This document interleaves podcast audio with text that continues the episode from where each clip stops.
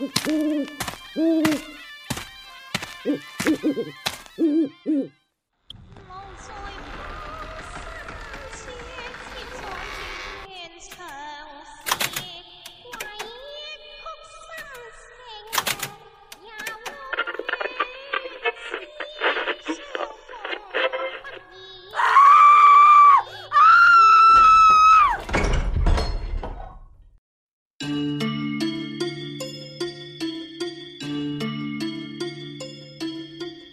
各位听众小伙伴们，大家好！欢迎大家收听这一期的鬼话连篇，我是主播 Shino。从这一期节目开始呢，我们夜色镇将推出一个系列节目，叫做《诅咒》。这个系列将分在两期节目当中进行。今天小伙伴们即将听到的是这个系列的第一期，名字叫做《鲁班书》。《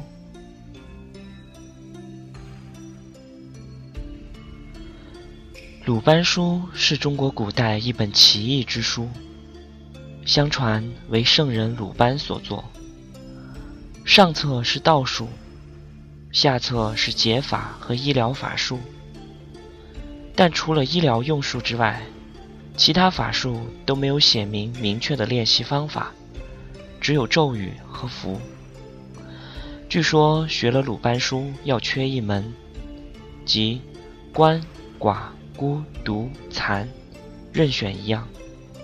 从修行的时候开始选择，因此鲁班书又获得了另外一个名字——缺一门。说到缺一门的缘由，据说，是当年鲁班祖师爷刚刚新婚不久，就被征召到国都干活，因为特别想念自己的新婚妻子。于是祖师爷就做了一只木鸢，人只要骑上去念几句咒语，木鸢就能带着他飞向千里之外的家里，与妻子团聚。他的妻子对此特别的好奇。有一次，趁祖师爷不在家，他的妻子就偷偷的骑上了木鸢，一样画葫芦的念完那几句咒语之后。木鸢便飞上了天空，自由自在地翱翔。一向身居闺阁之内的祖师娘好不惬意。然而好景不长，正所谓天有不测风云，人有旦夕祸福。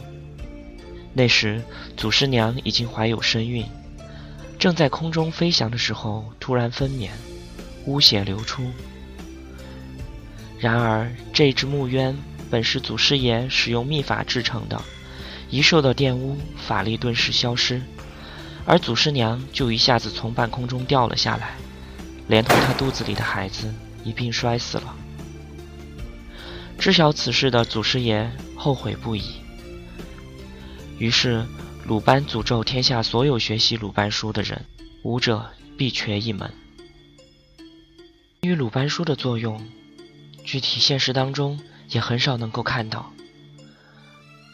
下面我们就来一起分享一下网上流传的两个关于鲁班书的诅咒。第一个故事是这样的：这种书世间很少，要有缘人才能够看到。得到了这书，就相当于通晓了很多未知的事情，但是代价也是很大的。上无老人。下无后代，也就是断子绝孙。我以前是不相信的啦，但听我们同学和同事说过的事后，就有点开始相信了。我大学有个同学，他们是广东客家人。他说他们队上有个人就得到过这本书，看了这本书，就相当于拥有了一些说不清的法术之类的吧。说什么都会成真。他说他一个叔叔有一次吃鱼的时候，被鱼刺给卡住了，过了好多天都没有能够弄出来，喉咙都有点开始化脓了。后来他们就找到了这个人帮忙，这个人就舀了半碗水，然后对着碗在空中画了画，嘴里念了几句不知道是什么的东西，喊他叔叔喝下去。然后第二天，他的叔叔就奇迹般的好了，一点儿也没有不好的痕迹，很神的。但这个人因为在学的时候经常在人面前摆弄，后来也遭了罪。说的是有一次。他和很多人在坝子里吹牛，就吹起他会些什么什么的，人家就不信，就和他打赌。他远远看见对面山上有一个女的，于是乎就在坝子边上捡起一个笋子，一边嘴里念念有词，一边一层一层的剥开笋壳，剥一层念一下，剥一层念一下。结果，对面山上的女的，居然就往这边跑了过来，一边跑，一边脱着衣服。大家就觉得很神。最后，那个女的跑过来一看，原来是他的女儿。那个人大叫了一声以后，眼睛就瞎了。后来，他的女儿也疯了。第二个故事是我的同事说的。他说他们老家有一个人，本来也是本本分分的一个老实人，老婆去世了，家里就只有他双亲和一个儿子。反正日子虽然是苦一些，但是还算是说得过去就是了。本以为也就是这样平平静静的度过一生。但后来，有一天晚上，他做梦，梦见一个老头，对他说：“叫他某天早上几点钟，到他们那儿的哪座山上面去，在悬崖上的第几个洞里头放着一本书，叫他去取。说那本书可以改变他一生的命运，但是一定要准时。”然后他就醒了。他仔细的回味了这个梦，他们那儿确实有这么一座山，而且到处都是悬崖峭壁，特别的陡。在悬崖的壁上有很多的山洞，只是从来都没有人去过。后来，在梦里，老头说的那天凌晨，他半夜就突然醒了，一直犹豫着要不要去。后来，还是禁不住好奇心，于是他就拿起支电筒就出去了。来到山下，他还鼓起了勇气，顺着那崖壁上的一条小路爬了上去。等到来到洞口的时候，天还没有亮，差不多到了那个时间了，他就打开手电筒进入洞内。洞内是特别的宽敞，有石桌、石凳。然后他果然看见了，在石桌上放着一本看似很古旧的书。他上前去看了看，原来竟然是传说中的鲁班书。于是他小心的把书揣在了怀里，下山了。回去后，他还在犹豫要不要看。因为他也听说过，看过那本书的人要成为孤人，但最后还是经不起诱惑，把那本书看完了。然后他就把那本书藏了起来。他觉得自己学到了，就想实验去。一天晚上，他看见他二嫂在厨房里推豆子，他就问他二嫂：“锅里是什么？”他二嫂说是豆浆，于是他就嘿嘿的笑，指着锅里说：“豆浆，怕晚上就变成豆花了哟。”然后就走了。他二嫂特别的不高兴。等推完了豆，他二嫂揭开锅盖，发现锅里的豆浆真的全变成了豆花状的东西，气愤之余，大骂他缺德。后来不久，他的儿子在山上玩的时候，从山上摔了下来，就死了。他气急败坏的翻箱倒柜找出那本书，却怎么也找不到了，好像凭空消失了一样。到现在，他家里果真只剩他一个人了，但他却再也不用那些东西了。以上呢，就是网上关于鲁班书的故事。关于鲁班书的存在，也有着它自己的一些意义。首先来说，它划分了普通工匠与匠师的分级。普通工匠三年学成出师，师傅只传授基本功；匠师至少学习六年，他们。就掌握了精湛的技艺，其中就包括了鲁班书。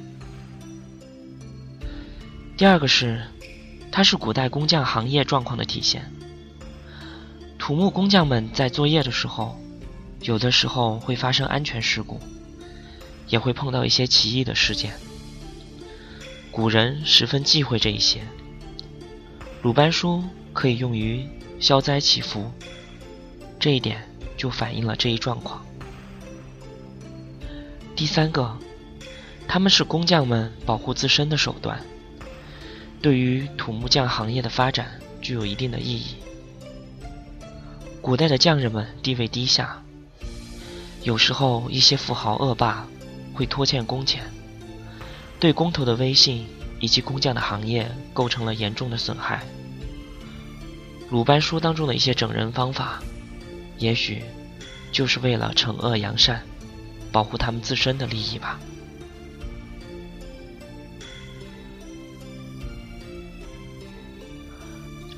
那么，下面我们再来分享一个关于泥水匠人们的一个传说。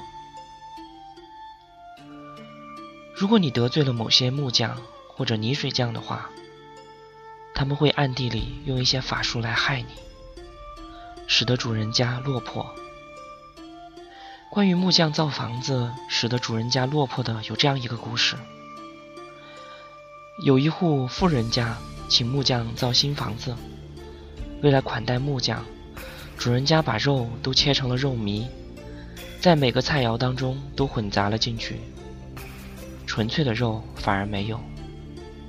但是木匠误解了主人的意思，认为来做工竟然连肉都没有的吃，所以。在上栋梁的时候做了手脚，关于具体的是怎样，我也不知道。当然后来房子造好了以后，那家人就不可避免的落魄了下去。后来那个木匠又到了那户人家里面去，而这个时候反而有了更大块的肉。那个木匠就很奇怪，问。为什么以前我在这里干活的时候反而没有了肉？我看那个时候你们家的家境比现在好了很多呀。那个主人就说：“正是因为衰落了，就再也没有那么多的精肉来做肉糜了，只能这样整块的凑数。”这样，木匠就知道了是自己错怪了人家，就把自己下的咒语破解了。那户人家的家境。又慢慢的变得好了起来，但是那个木匠却在回去后不久就去世了。还有一个关于木匠的故事，是说以前一大户人家请了木匠班子来家里修修缮房屋，这家的女主人非常的霸道，经常无端的对木匠们发难，并且找了各种理由克扣木匠的工钱和伙食。木匠们斗不过他的财大气粗，只好忍气吞声。修缮结束后，木匠们离开。第二天，奇怪的事儿就发生了。女主人每天夜里开始尿床，想尽了一切办法都治不好。只要是一过了三更，女主人就一准尿床，除非她整宿的不睡。事情由佣人们传了出去。让这个女主人几乎为此崩溃。看遍了周围的大夫，也都治不好。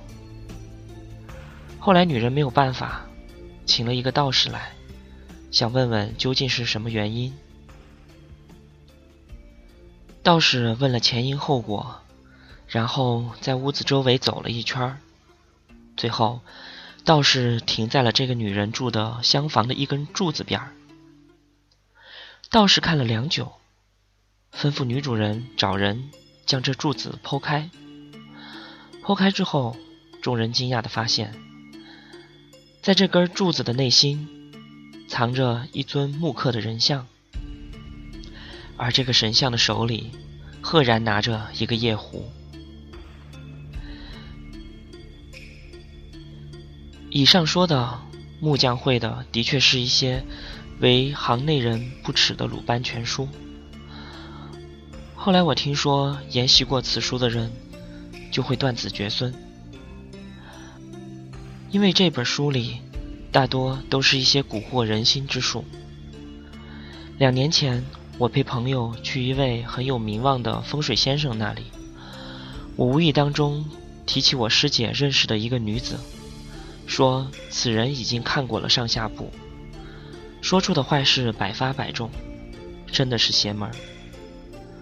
然后风水师和他的老婆面面相觑，半晌才说：“这种书是不能看的，因为练习者要发誓无子孙。他学习起来并不是很难，但是学了之后乱用，就会被别人诅咒，也就是说，很损阴德的。”那么，其实关于《鲁班全书》，据说上册至今还在流传，而下册已经失传。下册则包含了一些解除诅咒的法术。如果真的失传，那么很多诅咒就没有办法再破解了。不过，在这当中也会存在一些巧合的现象。